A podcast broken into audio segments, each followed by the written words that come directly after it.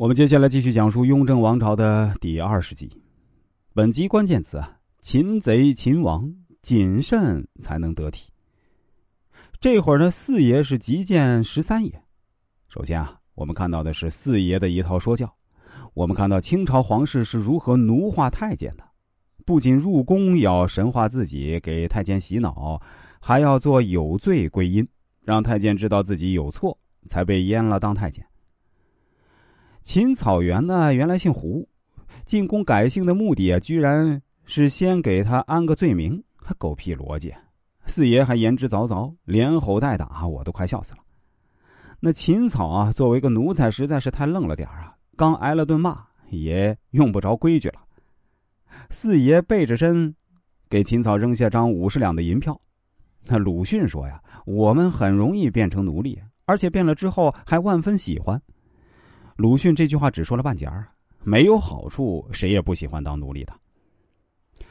十三爷是熬了一天又一天啊，一年又一年啊。今日回头一望，四爷站在廊下抱着一坛酒，十三爷都开心啊。四爷说了郑春华的事儿，十三爷也没有怨言。长期的圈禁把他的性子都磨没了，十三爷还不忘圈禁了自己的康熙，一点怨言都没有。他把话题引入正题啊，十三爷说出了关键：“你为啥不叫皇阿玛把我放出去？”康熙为什么不把十三爷放出去？他不希望自己最忠诚、最能干的儿子卷到夺嫡中来，他更怕四爷利用十三爷做出错事。十三爷古道热肠，为了废太子做的错事还少吗？四爷让十三爷圈出了信得过的人的名单。吴先生真机智啊，能未雨绸缪。四爷终归是拿不准康熙的心思啊，此处就应该先找隆科多，找十三爷，说明他还是拿不准康熙是要传位给他，先做好了兵变的打算。下边呢，就是康熙托付隆科多啊，来了新地方，隆科多先虚了。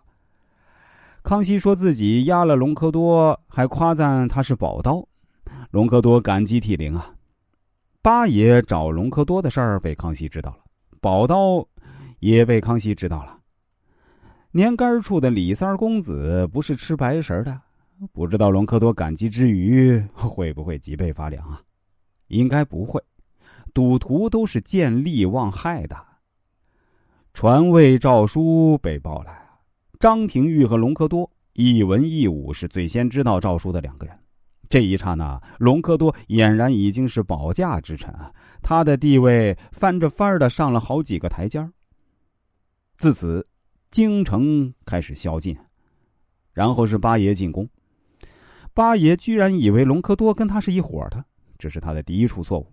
他过于仁慈，没有提前准备好杀手劫杀四爷，这是第二处错误。